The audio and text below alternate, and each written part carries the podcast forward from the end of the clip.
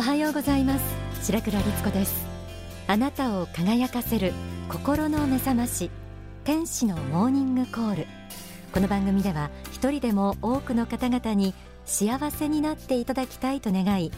幸福の科学の仏法真理を毎週さまざまな角度からお伝えしています。今週のテーマは生きる意味です。生きる意味。皆さんは何とお答えになるでしょうか？9月6日に月刊ザ・リバティの別冊それこそタイトル生きる意味こちらが発刊されました。この本は幸福の科学に限らずキリスト教仏教などの宗教を信じている人々にインタビューしてその人々の体験を通して生まれてきた意味を考えようというものなんです、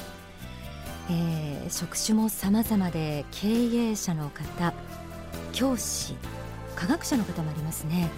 女優さんそれから住職さんなど、えー、本当にさまざまな職業を持つ信仰者の姿が紹介されています、えー、この生きる意味、えー、皆さんと一緒に考えていきたいと思います。ゲストをお迎えしています。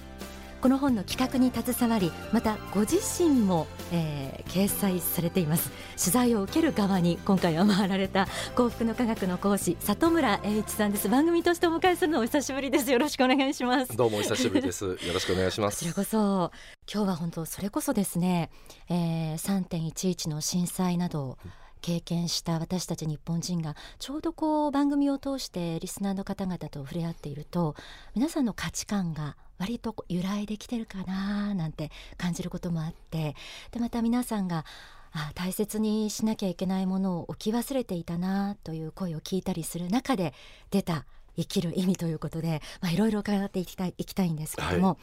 い、えー、まずこれをこのタイミングであの皆さんに読んでいただこうということで企画したその意図といいますかそのあたりから。そうですね、はい、今ちょうど白倉さんおっしゃったように、うん、こう人生観とか世界観というものですね。あんまり日本人で考えないように言われてるんですけど、うん、ちょっとしたその揺らぎがね今やっぱり起きてましてこれはあの震災の前からですね。実はあの去年の1年ぐらい前でしょうかねもうあの出版家の方といろいろと話してて。少し変わってきたねって皆さんおっしゃるんですよ。あそうですか。兆しがあったんです、ね、あったんです、うん、でそれは何でかっていうとそれまでは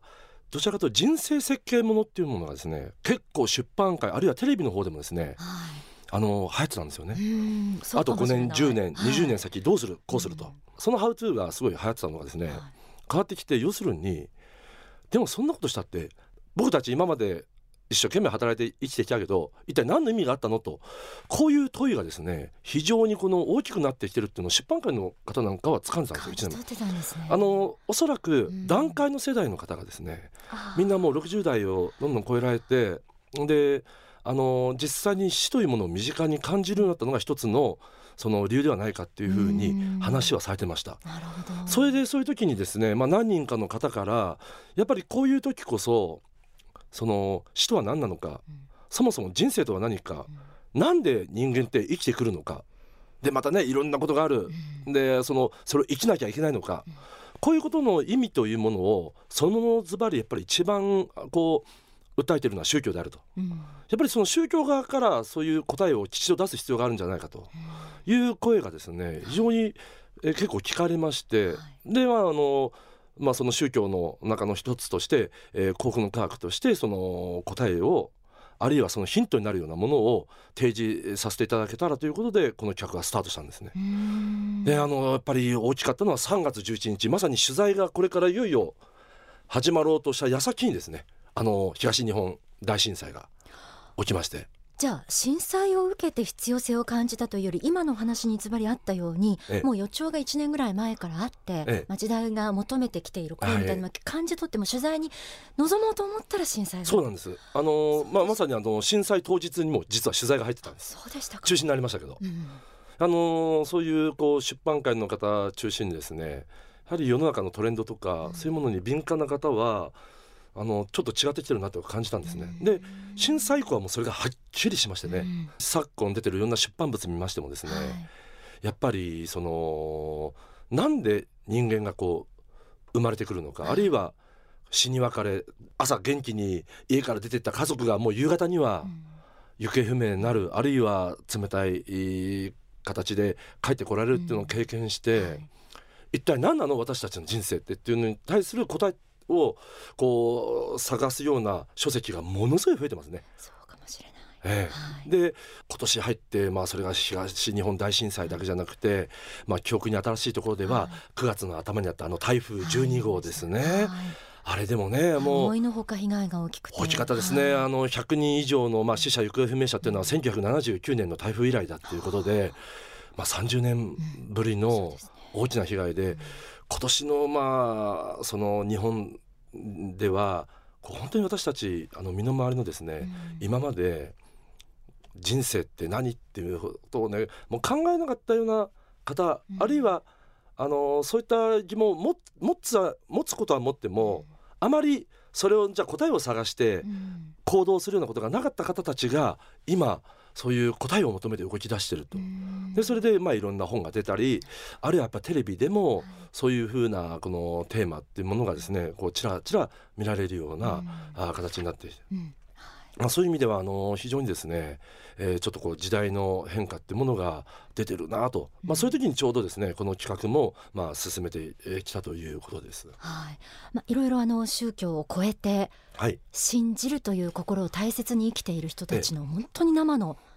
声というかあの姿が赤裸々に描かれてるんですけれども、えー、実はですねこれも今回のあのこの生きる意味という本の特徴の一つで、えー、企画をメインに立ててそして取材を進めている方たちは信仰をお持ちではないんですね。あえ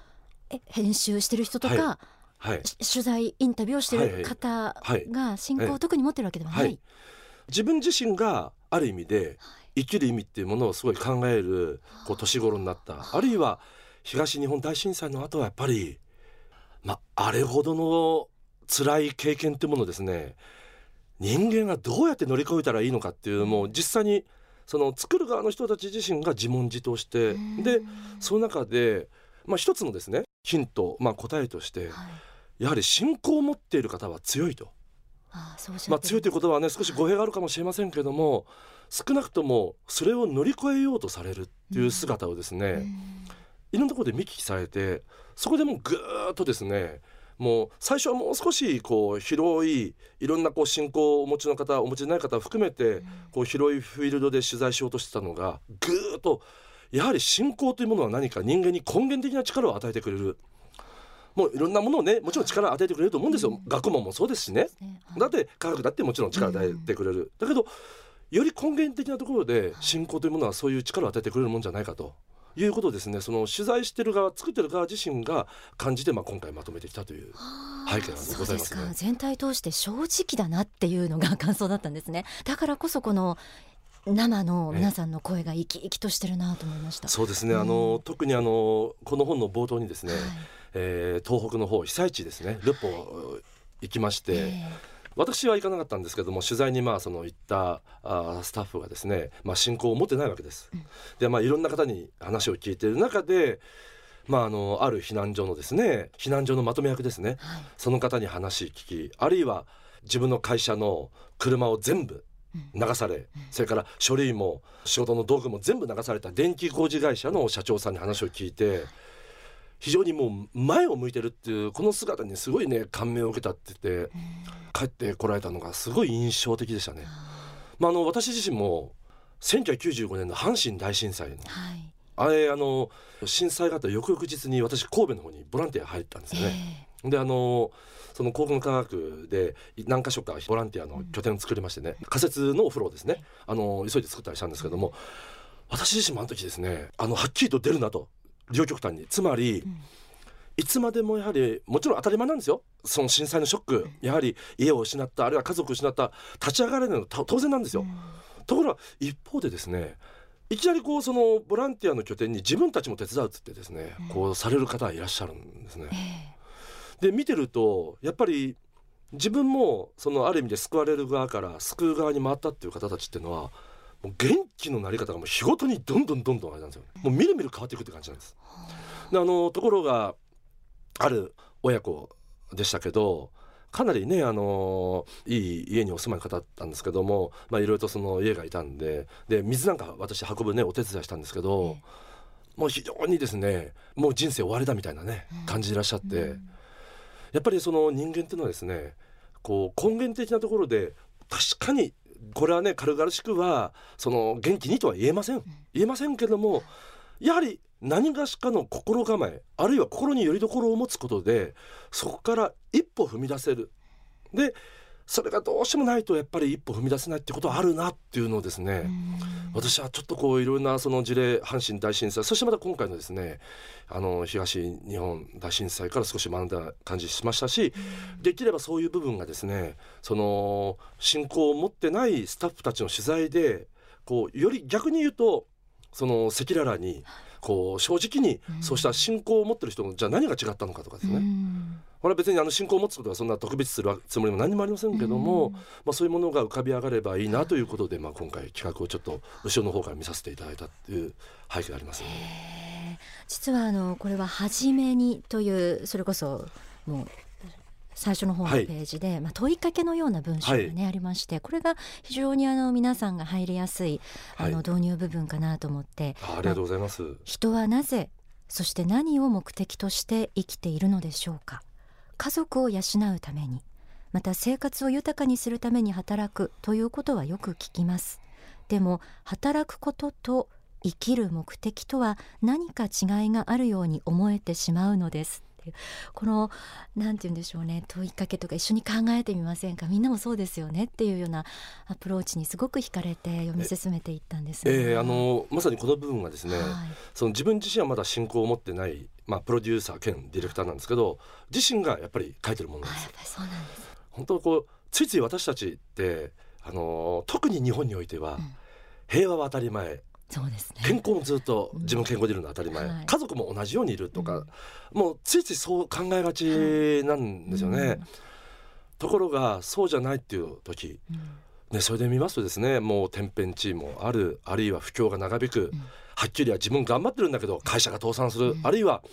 会社が生き残るためにリストされる人生理不尽なことばっかりじゃないですか、自分の力ではどうしようも動かしがたいことが、そうなんですよね、はい、特にねこのディレクターがいらっしゃる出版界ってなおさらねこう出版不況が続いて、うん、もう理不尽極まりない環境の中にはあると。ただじゃあそれで自分たちは流せるだけの存在なのか、うん、やっぱり何かこの辛さとかですね、えー、苦難困難の中に意味があるんじゃないかと。もしその苦難困難に意味があるとしたら、うん、その意味というものをですねこの掴むことができたらもうちょっとでもこの苦難困難を乗り越えることが自分の人生にとって大事なんだという考え方が生まれるしそれが大きな生きる力あるいは生きる意味そのものになるんじゃないかと。いうですねまあ何て言うんですかねこう作業仮説のような形でまあこの初めにのもう部分を書かれたんですよね。やっぱり取材を進めた中でディレクターが言ってましたけども、今回取材した多くの方がですね言ってたのは一つ一致してたと。それは何かとですね皆さんに極めてポジティブであったって言うんですよ。でそのなんでそのポジティブなのか前向きなのかったら結局のところ共通点としてはやはりその人生観世界観。その人生観世界観っていうのは人間はいろいろな苦難困難はあるけどそれを乗り越えるこういうそういう経験まあ大変な経験ですね、経験だけどそれを乗り越えるというまた経験を積むことに意味があると、うん、そういうふうな人生観ですね。よく蓮の花の例えっていうのは幸福の科学でも言われるんですけども、はい、確かに蓮の花が咲くところはまあね泥沼、うん、泥中ですよね、はい、泥の中だだからそれはまあ澄み切ってないと綺麗じゃないということで文句も言いたいのも分かるけれどもでもその泥の中からもう綺麗な綺麗な花を咲かせることができるんだと。それがね私たち一人一人の人生の生きる意味であり生きる目的なんだと。であの確かに綺麗な花を咲かせることができないかも分かりません。あるいは大きな花じゃないかもしれないけど、うん、小さな花でもあるいはそれを咲かせようと努力するところに大きな意味がある。こういう人生観というものをですね持ってる方たちの強さを学びましたというふうにディレクターの方がねおっしゃってまして私はこれはですねあのーっぱり前向きになって生きていくためには信仰というものをそうしたあその人生観というものを持つというのは大変人間にとって大きな大きな力になるなというのをですね、まあ、あの私自身も改めてまあ感じさせていただいてますね。はい、えー、信仰の大切さえー、宗教の役割というようなことも時々この番組でお伝えすることではあるんですけれども、はい、もうこの生きる意味という本をめくっていただければどれだけ今あの里村さんがおっしゃったような力強い人生を一人の人間が生きることができるのかということが手に取るようにわかるかなと思います。まあ、あの感じていただければ、あるいは考えていただければね、そうですね。きっかけになって、うん、それでもですね。大きな違いだと思いますね。はい、ということで今日は貴重なお話を伺いました生きる意味の企画に携わり、まあ、自らももう里村さんのところもとても興味深く拝読しました。私のところは飛ばしていただいて そんなあの、出てらっしゃいます里村栄一さんにお話を伺いました。どうもありがとうございました。ありがとうございました。それではここで大川隆法総裁の説法霊中の花より抜粋をお届けします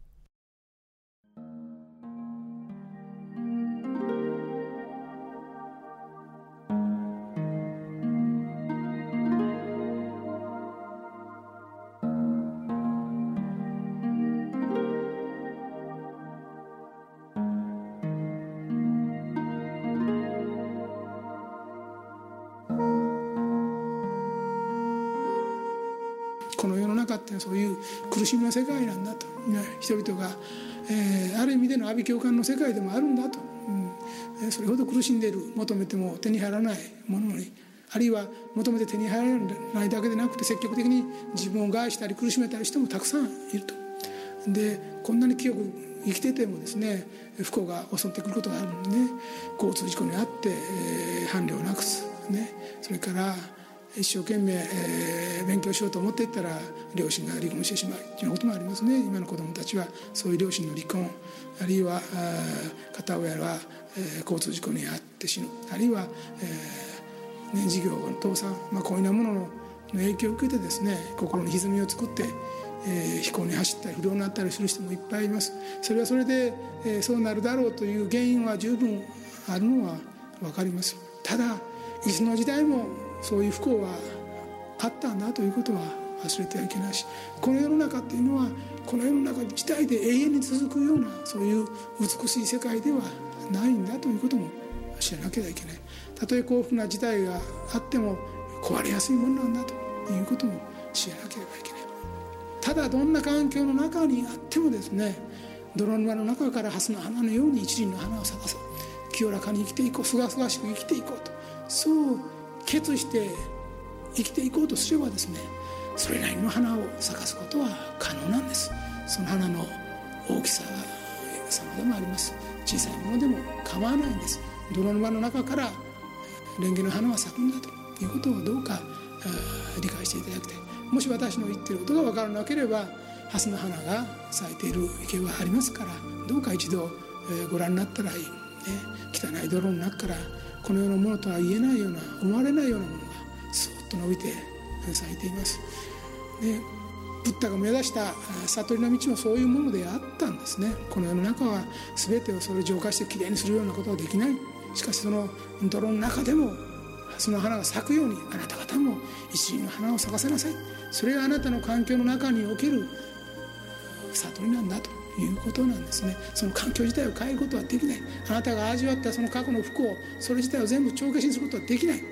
しかし同じ環境の中にあっても全員が全員ですね不幸な環境に生まれたから不幸の最後まで行かなきゃいけないってわけじゃないでしょと。その中であなた方は心を磨いて自分の道を求めて一輪の花を咲かすことはできるんじゃないですかと。そういうことを説いていたわけですね。それはどの人にも可能なはずですよと。その意味での悟りはあり得るあなたの境遇境外環境の中において一輪の花を咲かせるという悟りはあり得るそしてあまり欲を持ってはいけないということですね。体欲を持ってこの世においての体欲を持ちすぎてはいけない。やはりどのような環境の中においても逆境の中においても、えー、自分なりの一輪の花を咲かすところに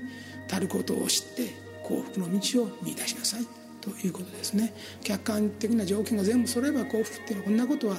ないです。人が羨むような環境に生まれて全ての条件を持っているような人でやはり心は虚しく暗い人はたくさんいる。しかしささやかな環境の中でも光り輝いている人はたくさんいる。仏教的にはその光り輝きを目指し取ることが大事なんだと。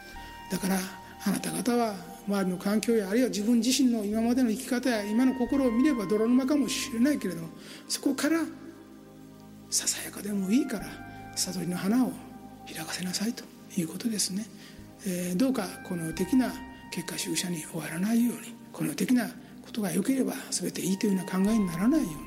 どのような環境下においても自分なりの一輪の花を探すということが人生は一冊の問題集であるという言葉に対するまあ答えでもあるということですね。それを望んでいただきたいと思います。お聞きいただいた説法は書籍信仰のすすめに収められています。